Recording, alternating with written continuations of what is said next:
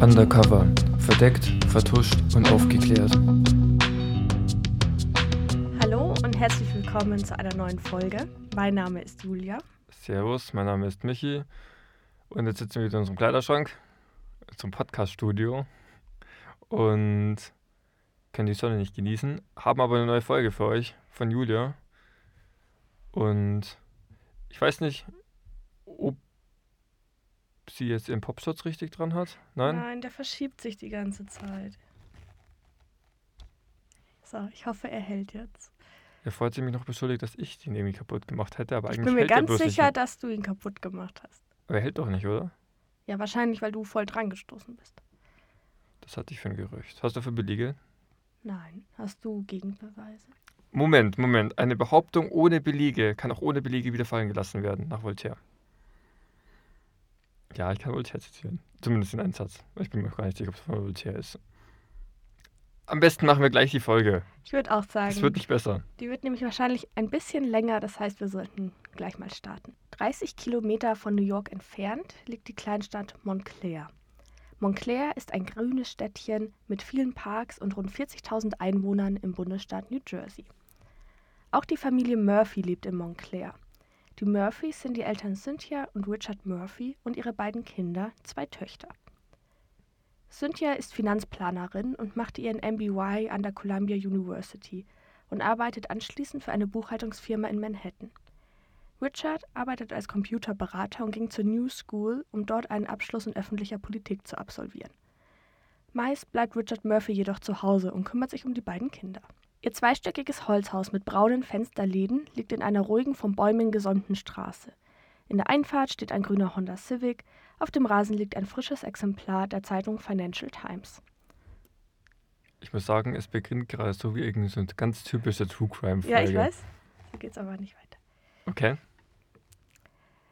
Cynthia grüßt ihre Nachbarin, während die Töchter mit anderen Kindern spielen und mit ihren kleinen rosa Fahrrädern durch die Nachbarschaft düsen.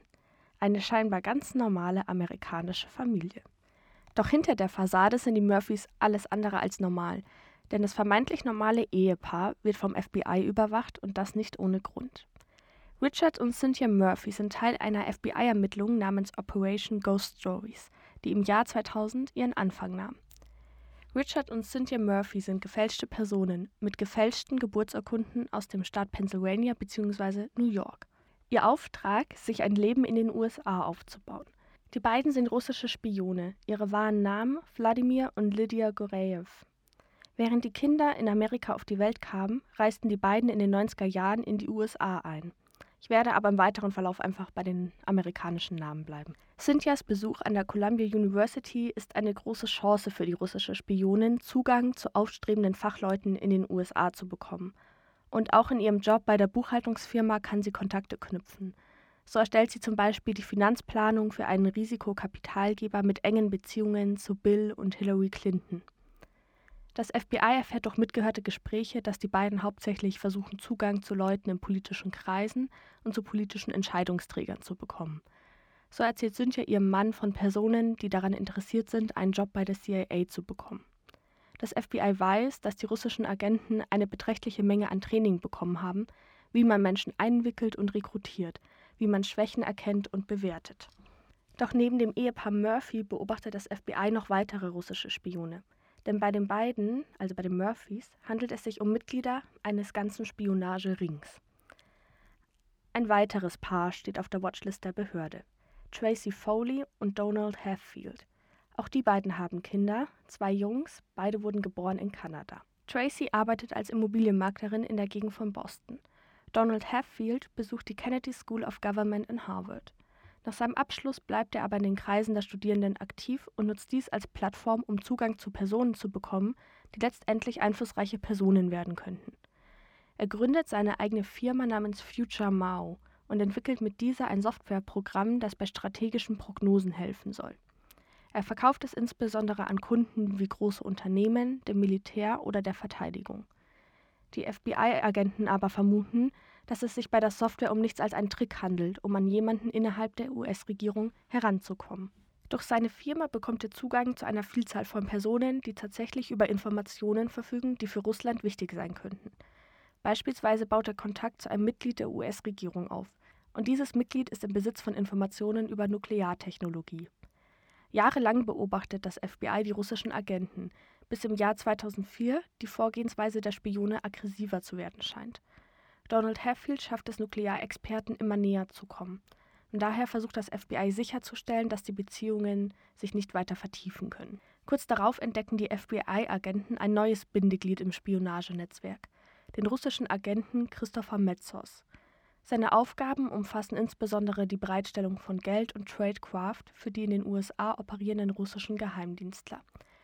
Tradecraft ist der Begriff für Techniken, Methoden und Technologien, die ein Spion verwendet, um Informationen zu sammeln. Ja, praktisch in der zweiten Reihe und mehr oder weniger der Logistiker. Ja, genau. Das FBI findet heraus, dass Metzos einen geheimen Geldspeicher verteilen soll, also beschließen sie, dem Geld zu folgen. Um das Geld weiterzugeben, nutzen die Agenten einen sogenannten Brush Pass. Das ist ein schneller und heimlicher Austausch von Gegenständen. Im Mai 2004 gelingt es dem FBI, einen solchen Brush Pass zu dokumentieren, und zwar zwischen der russischen Regierung und Christopher Metzos an der Forest Hills Long Island Railroad Station. Ein Diplomat der russischen Föderation geht die Treppe hinunter, während Metzos die Treppe hinaufgeht. Beide Männer tragen eine identische Tasche bei sich. In der Mitte der Treppe tauschen sie die Taschen schnell und unauffällig aus. Wie zum richtig schlechten Film. Ja. Das FBI vermutet, dass sich in der Tasche, die Metzos erhält, US-Geld befindet. Am selben Tag besucht Metzos ein Restaurant in Queens. Dort trifft er sich mit Richard Murphy. Das ist der Spion, den ich euch ganz am Anfang vorgestellt habe, also der, wo mit seiner Frau und seinen zwei Töchtern in Montclair wohnt. Die beiden setzen sich zusammen an einen Tisch am Fenster. Beinahe zwei Stunden verbringen die beiden gemeinsam in dem Restaurant, während das FBI Agenten im Restaurant neben die beiden platziert und ihr Gespräch aufzeichnet. Am Tisch übergibt Metzos 175.000 Dollar an Richard Murphy. Für die weiteren 60.000 Dollar im Besitz von Metzos gibt es aber einen anderen Auftrag. Mit den 60.000 Dollar soll Metzos in den Bundesstaat New York fahren und das Geld dort vergraben. Und das FBI weiß ganz genau, wohin der Spion fährt. Mit Hilfe eines am Mietwagen angebrachten GPS-Geräts verfolgt das FBI Metzos. Dieser hält schließlich nördlich von New York City an einer Raststätte in Wurtsboro. Nachdem er seinen Auftrag ausgeführt hat und wieder verschwunden ist, begeben sich FBI-Agenten zu der Raststätte und beginnen zu graben. Und tatsächlich finden sie Geldbündel, vergraben in Dead Drop. Dead Drop ist ein Begriff für ein Versteck, typischerweise mit Geld, aber oft werden auch Waffen oder zum Beispiel Funkgeräte versteckt. Das heißt, es ist eigentlich alles, was im Boden vergraben oder in einem hohlen Baum versteckt ist und dann darauf wartet, dass es von einem Empfänger zu einem anderen Zeitpunkt wieder abgeholt wird. Ich glaube, die deutsche Übersetzung dafür ist ein toter Briefkasten, oder? Bin mir nicht sicher, ob das genau das ist. Von der Funktion zumindest ähnlich. Ja, genau. Deswegen vergraben die Agenten ihren Fund wieder und richten eine neue Geheimdienstoperation ein, bei der die Agenten auf der Lauer liegen würden, um zu sehen, wer letztendlich kommen und das Geld abholen würde. Hört sich ziemlich ähm, personalintensiv an. Ja, ich glaube auch, dass das sehr viele ja. Mittel wie Personal, Geld und so weiter gekostet hat für das mhm. FBI. Aber zuerst führt uns die Geschichte wieder zurück in die Vororte von New Jersey, zurück zu Richard Murphy. Dieser fasst einen Plan, um einen Teil der 175.000 Dollar, die er von Metzos erhalten hat, an einen weiteren russischen Agenten in New York zukommen zu lassen. Das FBI überwacht Richards Handy und zu ihrem Glück benutzt er eben dieses Handy, um eine Geldübergabe am Columbus Circle zu arrangieren. Im Juni 2004 ist es dann soweit. Das FBI überwacht den Columbus Circle und beobachtet, wie Richard Murphy versucht, den anderen Agenten zu finden, den er nie zuvor getroffen hat. Er und andere Spionen hatten eine Kennung vereinbart.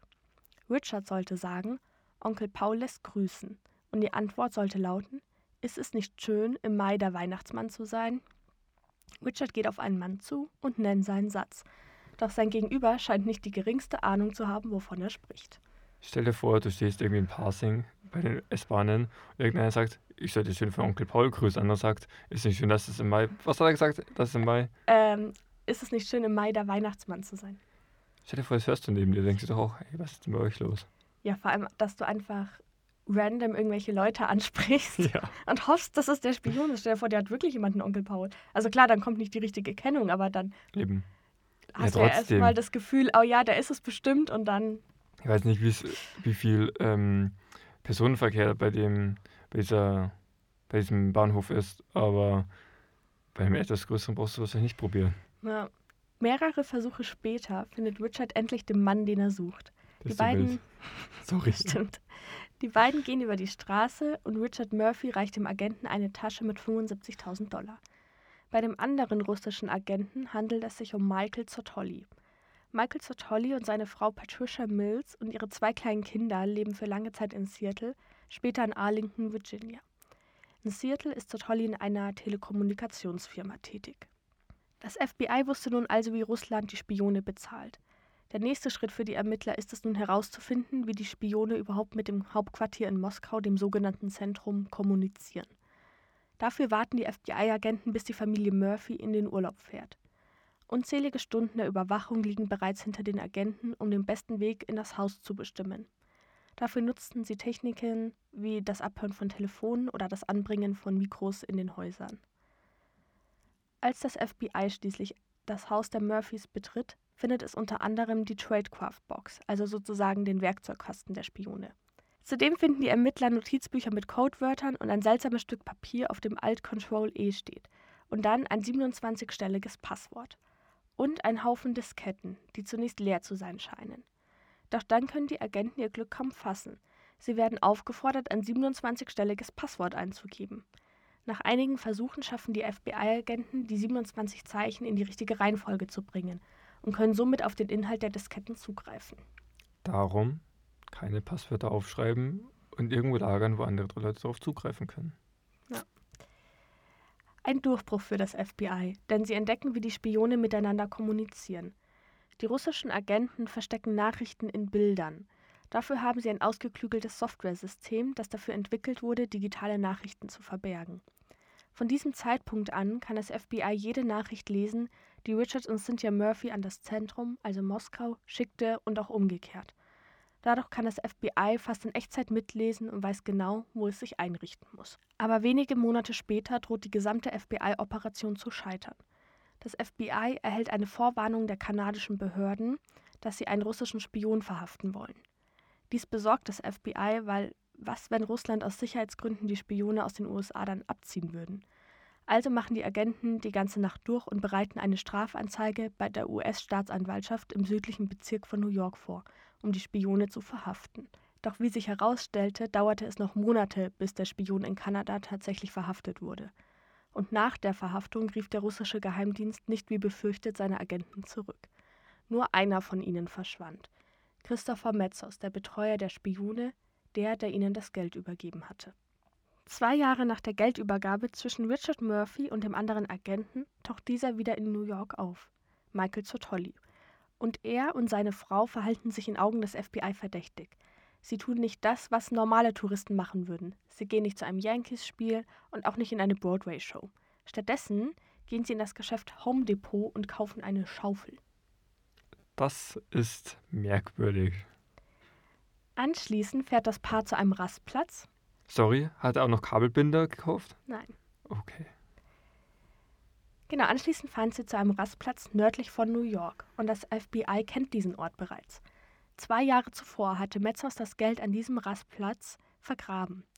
Das FBI kann mit Hilfe ihrer Kameras aufzeichnen, wie Michael Zottoli in den Wald geht und dort die 60.000 Dollar ausgräbt. Wir springen wieder einige Jahre nach vorne in das Jahr 2009. Nachdem Metzos nach der Verhaftung in Kanada aus den USA verschwunden war, brauchte Russland jemand anderen für die Geldübergaben und fand einen russischen Diplomaten, der in New York arbeitet. Im Juni 2009 kann das FBI einen weiteren Brush Pass beobachten, und zwar zwischen Richard Murphy und eben jenen russischen Diplomaten. Als man ihnen Anweisungen schickte, wo sie sich treffen sollten, konnte das FBI dies in Echtzeit mitlesen. Das FBI weiß also, wann und wo die Geldübergabe stattfinden soll. Richard Murphy ist auf dem Weg zum Bahnhof, nimmt dabei aber einen Umweg, vermutlich um mögliche Verfolger zu identifizieren, doch er scheint keine Verfolger zu entdecken.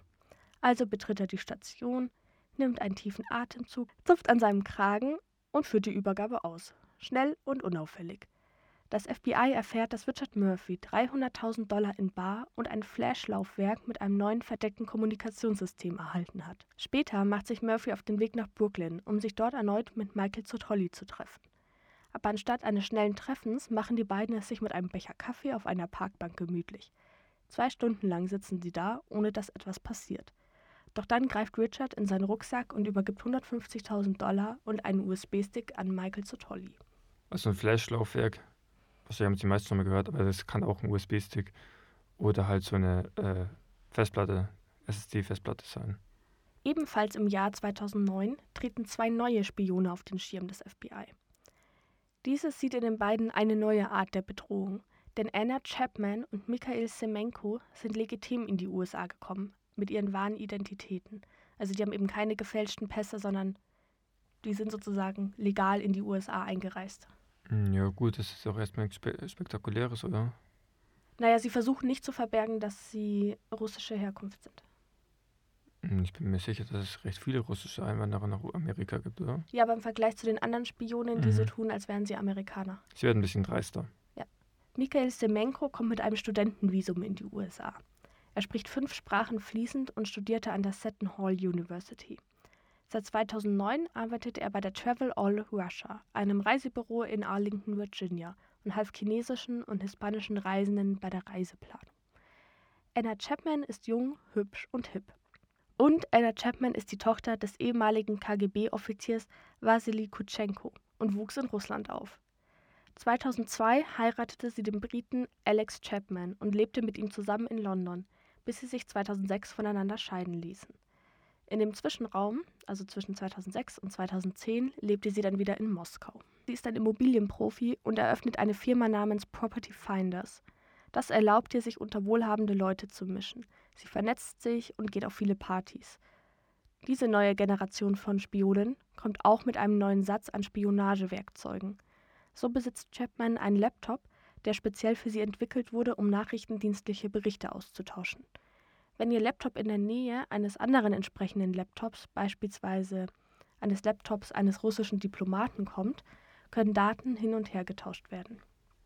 Also praktisch ein sogenanntes Peer-to-Peer-Netzwerk. Also die, unser normales Netzwerk funktioniert so, dass wir ja auf zentrale Server zugreifen und eigentlich mein Gerät nicht mit einem direkt kommuniziert. Genau, und da kommunizieren die sozusagen direkt. Du musst auch nichts machen. Sobald die in der Nähe sind, so ähnlich wie Bluetooth eigentlich, dann wird es halt einfach genau. ausgetauscht. Exakt. Oder BitTorrent.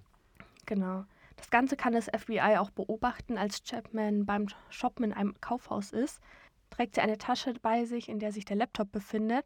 Und außerhalb des Kaufhauses wartet ein Geheimdienstler und führt seinen Laptop ebenfalls mit sich. Und als die beiden in gewisser Nähe zueinander waren, wurden dann eben Nachrichten zwischen den beiden ausgetauscht schon raffiniert, weil da hast du ja keinen konkreten Punkt, wo sie dann an einem Ort sein müssen.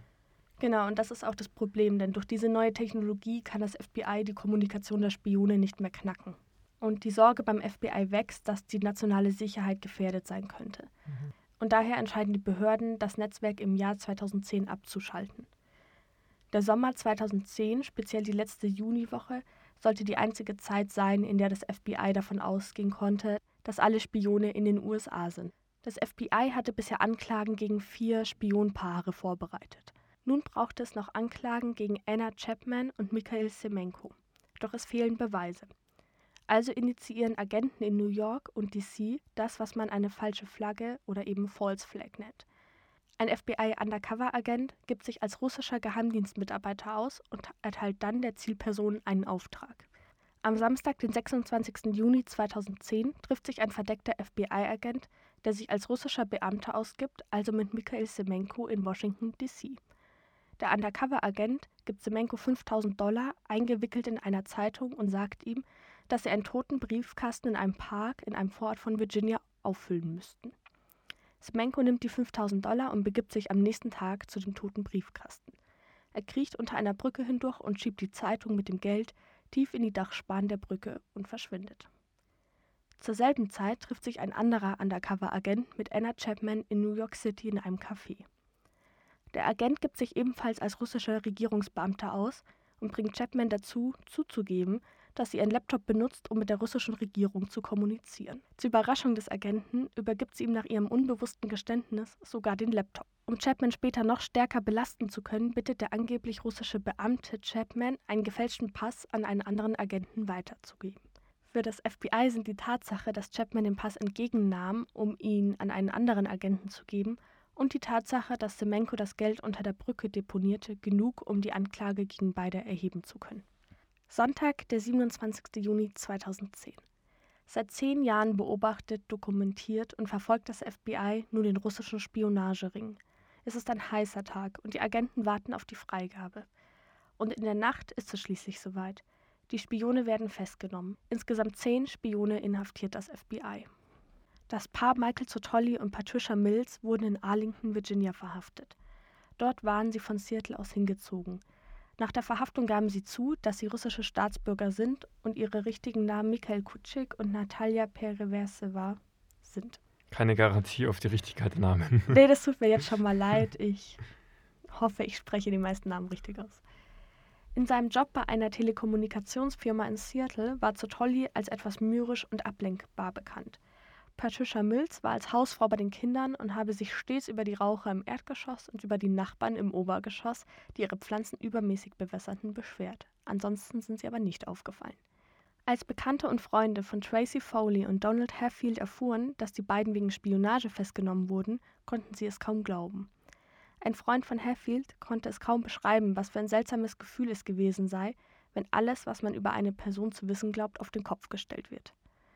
Ein beruflicher Kontakt von Donald Hatfield sagte gegenüber der BBC, ich bin entweder sehr, sehr schlecht darin zu beurteilen, wer ein russischer Spion ist, oder er hat es sehr gut versteckt. Ich glaube, es ist eher zweiteres. Also die haben mit Sicherheit ein kräftiges Training bekommen. Das glaube ich auch. Anna Chapmans Mann, Alex Chapman, war von der Verhaftung seiner Frau nicht überrascht. Sie habe sich während der Ehe dramatisch verändert und am Ende geheime Treffen mit russischen Freunden gehabt. Zitat, es machte Sinn, wegen all ihrem unberechenbaren Verhalten, all diesen High Society-Leuten, über die sie sprach. Er erzählte auch, dass sie ihm anvertraut hatte, dass ihr Vater ein hochrangiger KGB-Agent war. Er habe das Gefühl gehabt, dass sie alles für ihren Vater tun würde. In ihrer Londoner Zeit soll sie über ihren Vater Geldtransaktionen in Millionenhöhe nach Simbabwe getätigt haben, um russische Agententätigkeiten zu finanzieren. Ein Bekannter im New Yorker Immobilienmarkt beschrieb Chapman hingegen als angenehm, sehr professionell und freundlich. Er wüsste nicht allzu Verrücktes an ihr. Ebenfalls verhaftet wurde neben dem Ehepaar Murphy und Michael Semenko auch das Paar Juan Lazaro und Vicky Pelaez. Das Paar habe ich bisher noch nicht erwähnt, deswegen würde ich die noch mal kurz vorstellen. Vicky Pelaez wurde in Peru geboren und arbeitet als Journalistin für El Diario La Prensa, eine spanischsprachige Zeitung mit Sitz in New York. In den 1980er Jahren machte sie sich in Peru beim Fernsehsender Frecuencia Latina einen Namen, wo sie für ihren kontroversen, aggressiven Stil der Berichterstattung bekannt war. Ihr Sohn sagte später, dass seine Mutter unschuldig sei und tat den Spionagevorfall als Farce ab. Juan Lazaro behauptete, ein peruanischer Staatsbürger zu sein, der in Uruguay geboren wurde. Angeblich soll er aber mal erzählt haben, dass seine Familie mit ihm nach Sibirien gezogen sei, sobald der Krieg begann. Und das bestätigen auch Staatsanwälte eines New Yorker Gerichts, also dass er russischer Staatsbürger ist. Denn er habe gestanden, dass er für den russischen Geheimdienst arbeite und Juan Lazaro nicht sein richtiger Name sei. Zudem sei sein Haus in Yonkers vom russischen Geheimdienst bezahlt worden und seine Frau habe seine Nachrichten an Moskau weitergegeben.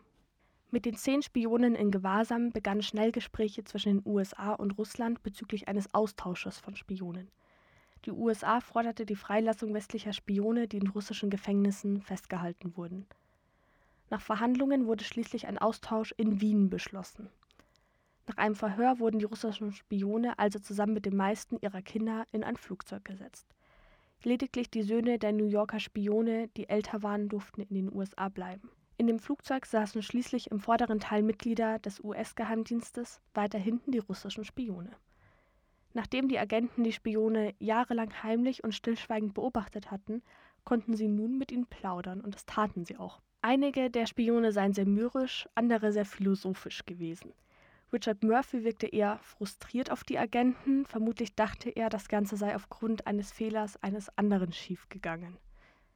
Michael Zotolli hingegen schien eher locker zu sein, und als einer der FBI-Leute ihn fragte, wie lange er in den USA geblieben wäre, war seine Antwort, ich wäre für immer geblieben. Ich meine, ich mochte es dort. Wir hatten ein tolles Leben. In Wien kommt es dann schließlich zum Austausch. Vier westliche Spione gegen die zehn russischen Agenten. Aber es wurde auch noch ein elfter Spion festgenommen, aber außerhalb von den USA. und zwar Christopher Metzos, der Geheimdienstler, der nach der kanadischen Verhaftung verschwand. Er wurde am 29. Juni 2010 in Zypern von der Polizei aufgrund eines Interpol-Alarms aufgegriffen, als er versuchte, einen Flug nach Budapest zu nehmen. Einen Tag später wurde er gegen eine Kaution von 26.500 Euro freigelassen und verschwand sofort von der Bildfläche. Wer hat das bewilligt, dass der auf Kaution freikommt? Ja, vor allem 26.000 Euro ist jetzt, glaube ich, nicht so die Welt Nein. für die. Dafür, dass du sonst lebenslang bekommst? Ja. Zu den vier westlichen Spionen, die freigelassen wurden, gehörte unter anderem Alexander Zaporotsky, ein ehemaliger Oberst und stellvertretender Leiter der amerikanischen Abteilung des russischen Auslandsgeheimdienstes. 2001 zog er in einen Vorort von Baltimore. Nachdem er aber zu einem vermeintlichen Wiedersehen mit KGB-Kollegen nach Moskau zurückkehrte, wurde er verhaftet und schließlich 2003 zu 18 Jahren Haft wegen Spionage verurteilt. Es wird vermutet, dass Taporotsky Informationen an die USA geliefert hat, die zur Ergreifung von Robert Hansen und Aldrich Ames führten. Über die wird es bestimmt vielleicht auch mal noch eine Folge geben. Sicherheit. Der nächste westliche Spion ist Genafi Vasilenko, ein ehemaliger KGB-Offizier, der in Washington und Lateinamerika arbeitete. Er wurde beschuldigt, für die USA zu spionieren und wurde 1988 in Havanna verhaftet. Nach sechs Monaten wurde er aus dem berüchtigten Moskauer Lefortowo-Gefängnis aus Mangel an Beweisen freigelassen. Aber der Verdacht blieb bestehen und so wurde Wasilenko 2006 erneut in Moskau verhaftet und wegen illegalen Waffenbesitzes und Widerstandes gegen die Behörden zu drei Jahren Gefängnis verurteilt. Heute lebt Wasilenko in seinem Haus in Leesburg, Virginia. Bei dem Rüstungskontrollforscher Igor Sutjagin vermutete Russland, dass er für eine CIA-Abteilung in Großbritannien arbeitete. Er bestritt aber jemals als Spion tätig gewesen zu sein. Am Ende habe er ein Geständnis unterzeichnet, um den Austausch zwischen Russland und den USA nicht zu gefährden. Außerdem habe er Angst vor Missbrauch und Elend in seinen drei verbleibenden Haftjahren gehabt. Also die mussten alle ein Geständnis unterzeichnen, dass sie entweder für Großbritannien oder USA spioniert haben, damit dieser Austausch stattfinden konnte. Der vierte und letzte Spion war Sergei Skripal und dieser Name dürfte vielen von euch bekannt vorkommen. Und du sagst nicht mehr, weil darüber werden wir mit Sicherheit eine Folge machen. Da bin ich, ich mir sag ganz nur sicher. kurz zwei Sätze. Achso, das Skripal war ein ehemaliger Oberst des russischen Militärgeheimdienstes GRU und wurde 2006 zu 13 Jahren Gefängnis verurteilt. Er hatte Namen anderer russischer Agenten an den britischen Geheimdienst weitergegeben. Schließlich wurde im Jahr 2018 ein Giftanschlag auf ihn ausgeübt. Ich glaube, dabei belassen wir es, weil es ist nämlich auch eine exzellente Folge. Genau, mehr wollte ich auch gar nicht erzählen. Sehr gut. Zurück in Russland wurden die zehn Spione wie Helden empfangen. Einige von ihnen wurden sogar mit hochkarätigen Jobs bei staatlichen Einrichtungen belohnt. Präsident Medvedev verlieh allen zehn Geheimdienstlern bei einer Zeremonie im Kreml die höchsten Auszeichnungen Russlands. Anna Chapman wurde von der internationalen Presse zur heißen Superagentin hochgeschrieben. So wurde sie oft Agentin 90, 60, 90 genannt. Bis heute versucht sie aus dieser Bekanntheit eine Karriere zu machen, als Modedesignerin, It-Girl, Trash-TV-Moderatorin und Model. Donald Hefflin sei nach seiner Freilassung als Berater eines Präsidenten einer großen russischen Ölgesellschaft tätig. Der russische Spionagering wird auch Illegals Program genannt, da die Spione illegal in den USA lebten. Ziel der Spione war es, dem Hauptquartier des russischen Auslandsgeheimdienstes SVR Bericht zu erstatten und demnach regierungsnahe Kreise in den USA zu infiltrieren. Laut FBI sollten sie unter anderem Informationen über die US-Politik gegenüber Afghanistan und Iran sowie über einen damals geplanten Rüstungsvertrag zwischen Washington und Moskau sammeln. Die Spione haben aber nie geheime Dokumente in die Hände bekommen. Trotzdem war ihre Absicht von Anfang an ernsthaft, vom SVR gut finanziert und weitreichend geplant. Ein FBI-Agent sagte dazu, die russische Regierung gab erhebliche Mittel und viele Jahre für die Ausbildung und den Einsatz dieser Agenten aus. Keine Regierung tut so etwas, ohne eine Rendite für ihre Investition zu erwarten. Die Spione warteten jahrzehntelang, um ihr Ziel zu erreichen, nämlich Informationsquellen in den politischen Kreisen der USA zu erschließen. Allerdings haben sie ihr Ziel nicht erreicht. Untätig waren sie aber auch nicht. Sie sammelten Informationen und übermittelten sie nach Russland. Sie identifizierten Kollegen, Freunde und andere, die anfällige Ziele sein könnten. Und sie versuchten Personen zu kooptieren, denen sie im akademischen Umfeld begegneten und die eines Tages Positionen mit Macht und Einfluss innehaben könnten. so wie auch die Rekrutierung der Cambridge Five funktioniert hatte.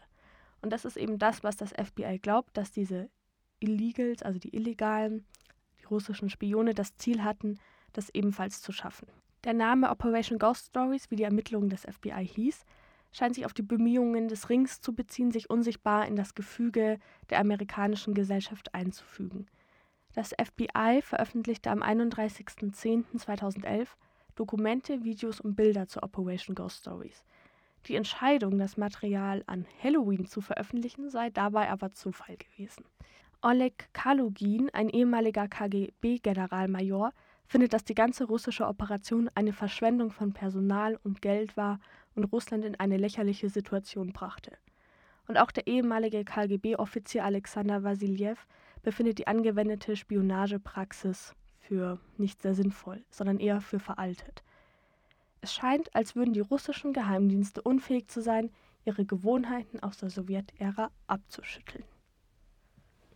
Ja, ich muss jetzt auch sagen, die haben da wirklich ja, viel Aufwand reingesteckt, so einen ganzen Ring aufzubauen, auszubilden und so weiter. Aber wenn sie nicht mehr geheime Dokumente in die Hand bekommen haben, dann war es ja wirklich wertlos fast.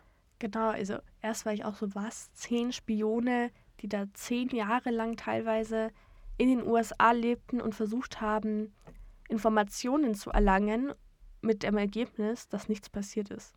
Ja, also das ist schon ein sehr schwaches Ergebnis eigentlich. Ja. Für den Aufwand und auch für das Risiko eigentlich Deswegen denke ich auch, hat das FBI die so lange beobachtet. Weil. Ja. Damit sie noch gehofft haben, ob vielleicht doch noch irgendwie wichtige Dokumente oder so, ähm, oder weil sie vielleicht nicht glauben konnten, dass sie ja wirklich gar nichts hatten, oder? Nee, ich glaube eher, weil sie natürlich so viele Beteiligte wie möglich da ähm, ja aus dem Geschäft ziehen wollten.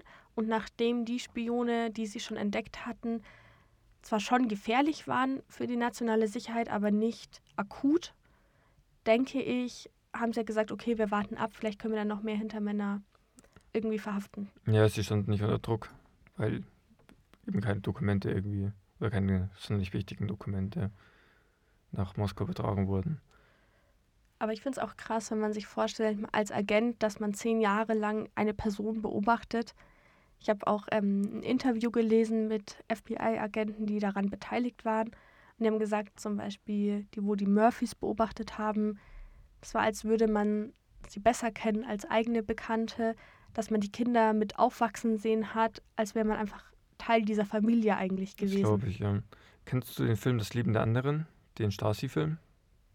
Ja, aber Nee, ich glaube, ich habe ihn noch nie gesehen, nur gehört. Also nur davon gehört. Ich will es nicht groß spoilern, weil es ein wirklich guter Film ist. Da geht es eben auch um einen Stasi-Beamten, der ähm, einen Theaterregisseur, glaube ich, war es. Ach so, doch, den kenne ich. Den haben wir in der Schule gesehen. Genau. Und der hat ja dann auch, ja, der wird dem ja auch immer näher. Und irgendwann ist er kurz davor, sogar die Seiten zu wechseln. Mhm. Ähm, absolut, glaube ich, dass man da schon irgendeine persönliche Beziehung aufbaut. Ja, und auch bei den Spionen, also am Anfang hatte ich so das Gefühl, die haben da wirklich ganz normal einfach, also haben sie ja auch, einfach ganz normal gelebt, wie jeder Amerikaner sonst auch. Ähm, aber wenn man dann eben ein bisschen tiefer und dann sieht, wie viele mit den Geldübergaben. Ja, klar, ja weiß ich nicht, ob die dann wirklich entspannter gelebt haben oder ob die sich immer verfolgt gefühlt haben. Obwohl sie auch, ja. sie haben ja gar nicht mitbekommen, dass, dies, dass das FBI gegen die ermittelt. Ja, trotzdem glaube ich, macht allein die Vorgehensweise macht einen da ein bisschen paranoid. Ich glaube, du brauchst auch ein bisschen Paranoia, weil du sonst sofort auffliegst. Mhm. Obwohl, was ich auch komisch fand, war, dass Anna Chapman dem auch den Laptop und so gegeben hat. Das finde ich auch komisch. Das finde ich auch komisch, dass die da so ausgepackt hat. Und also einfach angefangen hat, da zu erzählen, nur weil er mal eine Frage stellt, das fand ich sehr seltsam. Weil auch, ja. warum sollte sie das jemand sagen müssen, der ja eigentlich weiß, dass es so ist? Ja, das fand ich auch ziemlich unprofessionell, um ehrlich zu sein. Also das fand ich sehr schlampig von ihr gearbeitet irgendwie. Ja, das stimmt. Aber lang genug haben diese zehn Spione keine Fehler gemacht. Aber das FBI war einfach besser. Ja. Muss man so sagen. War auf jeden Fall eine extrem interessante Folge. Mit wirklich vielen Informationen. Ich glaube, die höre ich mir dann auch noch ein, zwei Mal an. Ja, ich glaube, muss man ein bisschen sacken lassen. Ich habe versucht, Ja. sonst keine Namen reinzubringen, sondern nur die von den, Hauptakteuren. von den Hauptakteuren, was natürlich viele Mhm. Hauptakteure waren. Ähm, genau. Dann vielen Dank. Und in zwei Wochen bin dann wieder ich dran. Und ich hoffe, ihr seid alle mit dabei. Wir würden uns auf jeden Fall freuen. Der Woche noch und bis dann. Ciao. Ciao!